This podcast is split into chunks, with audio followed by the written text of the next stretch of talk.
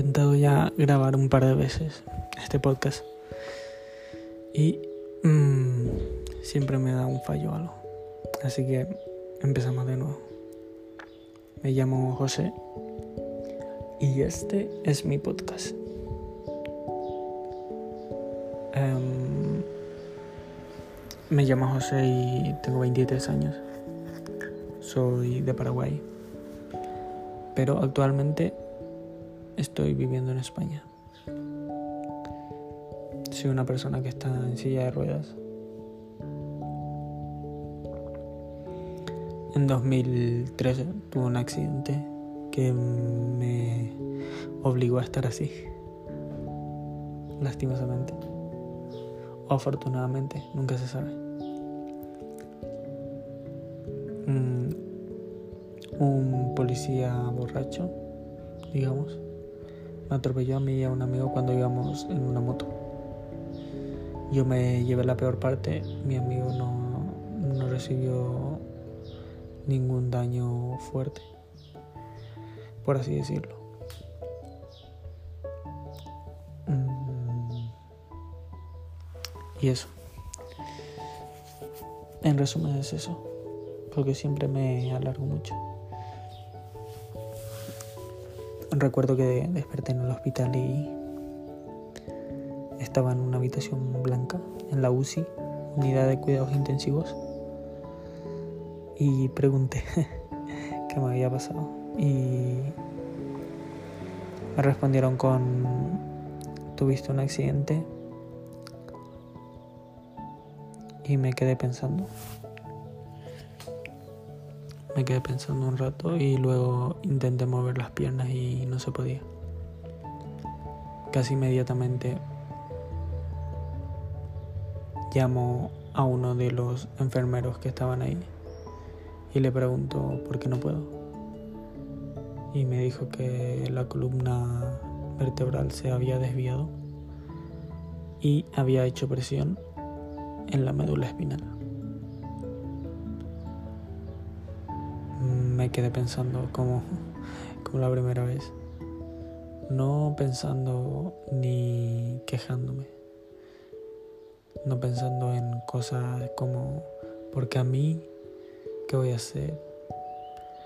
Solo pensaba en lo radicalmente que, que iba a cambiar mi vida.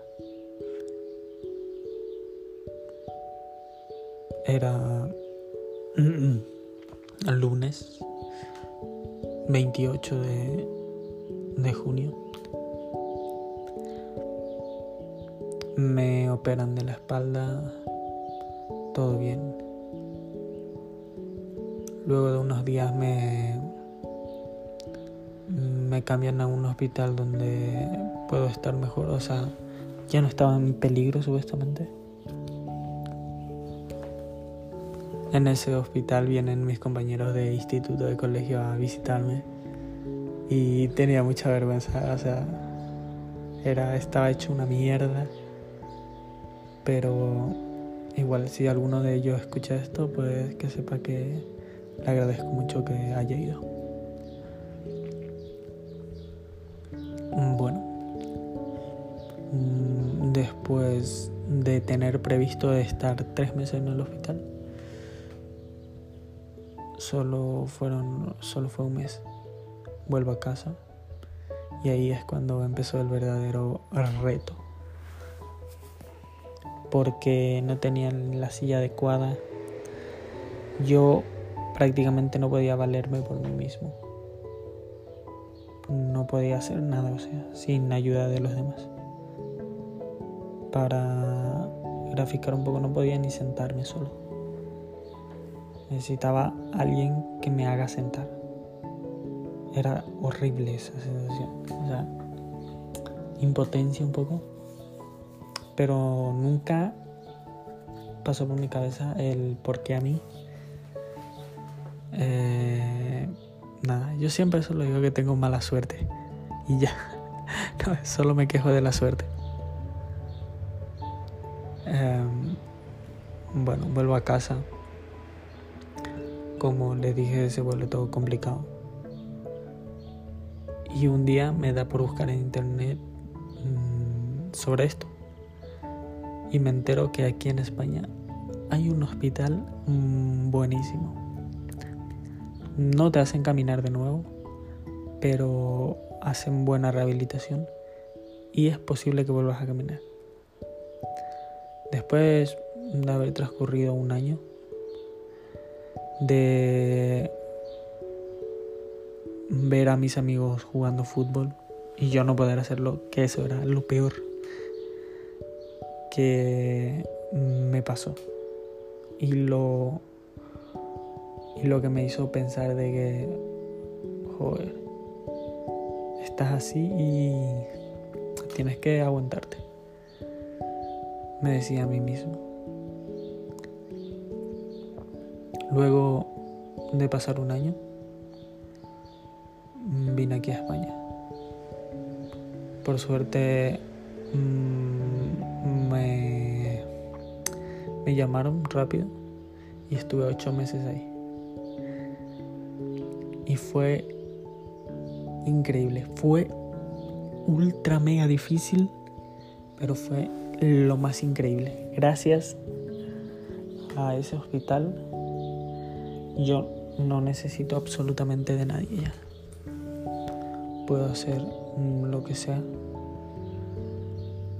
O sea, cuando a mí me contaron que en ese hospital te enseñan a subirte a un coche estando tú en silla de ruedas, dije, o sea, ¿cómo?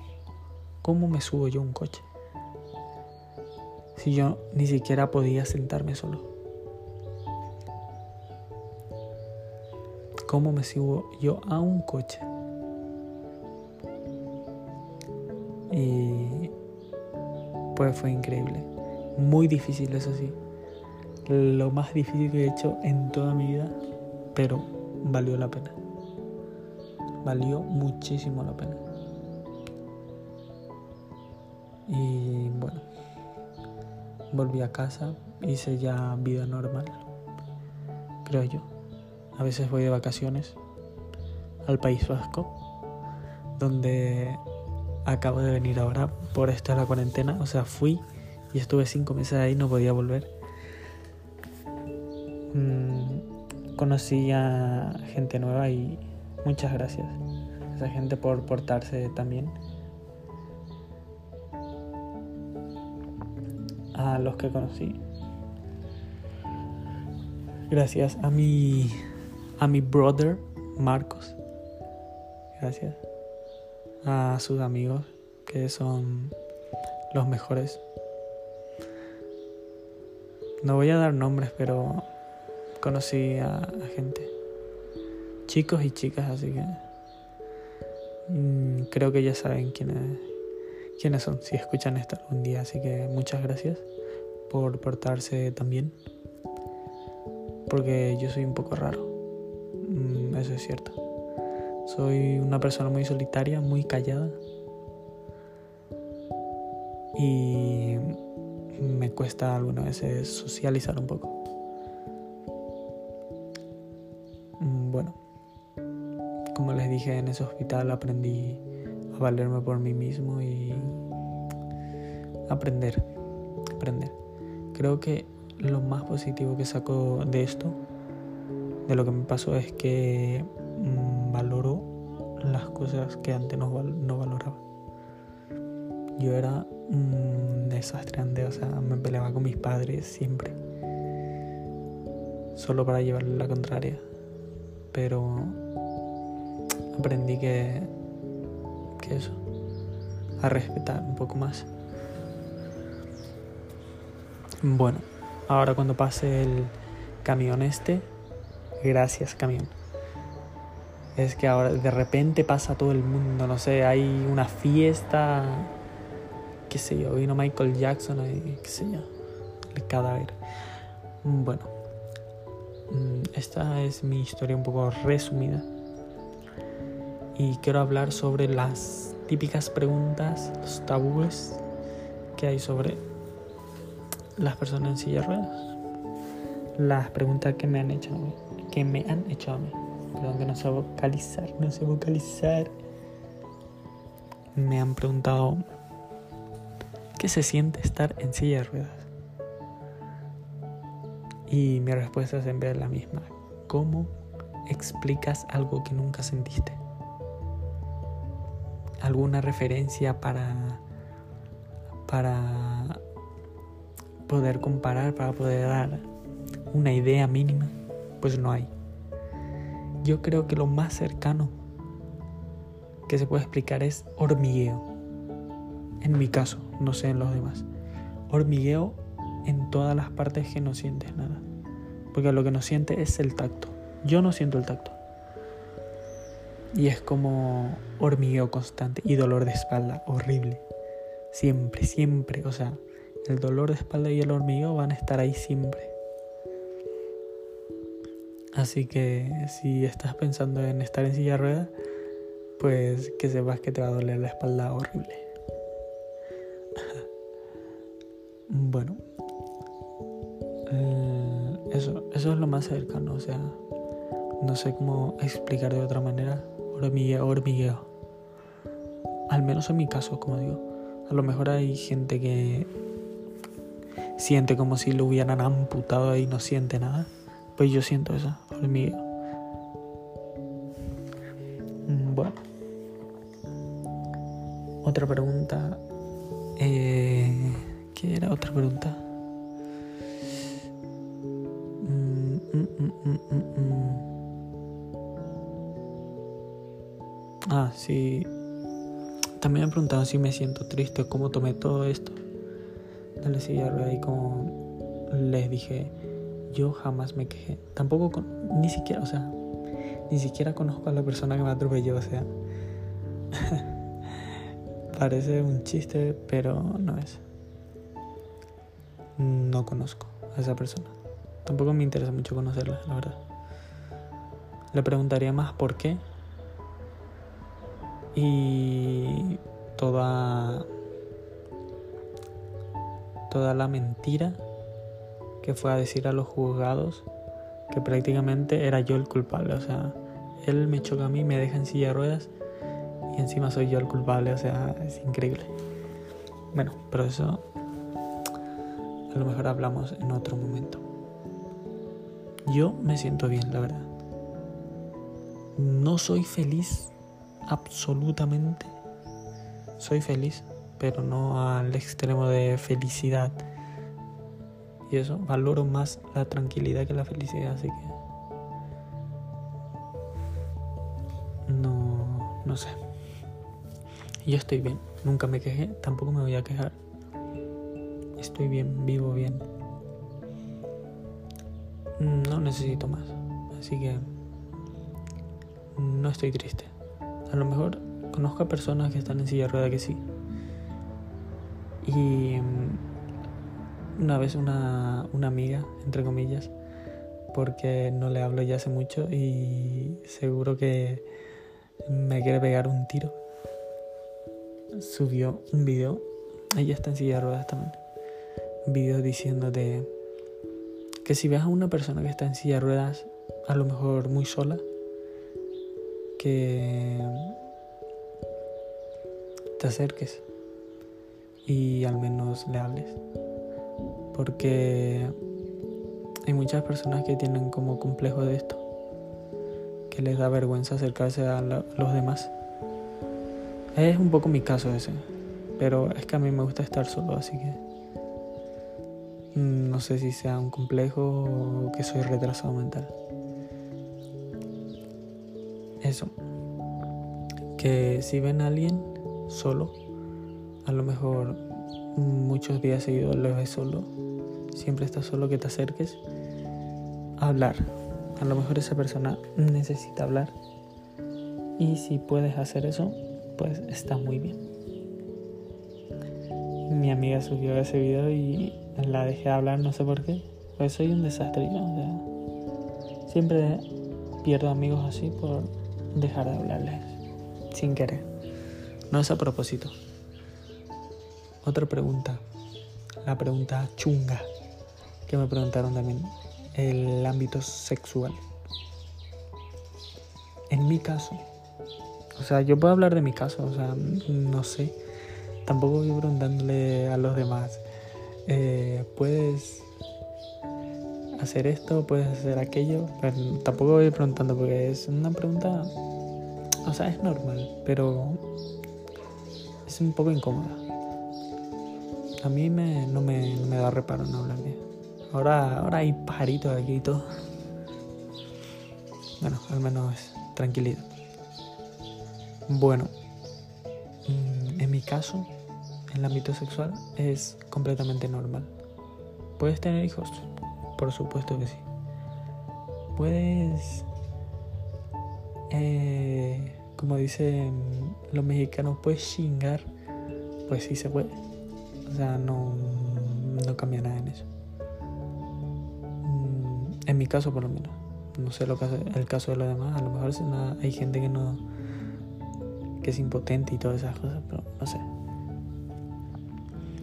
Así que eh, resuelta esa duda, pues sí que se puede. Aquí le dejo mi nombre. Ah, reino. Eh, bueno, eso. Otra pregunta. Mm, no sé la verdad. Creo que esas fueron las preguntas que siempre me hacen. Mm, voy a hablar un poco de a lo que me dedico ahora mismo. Ahora mismo me dedico a nada porque estoy aquí encerrado, salgo un poco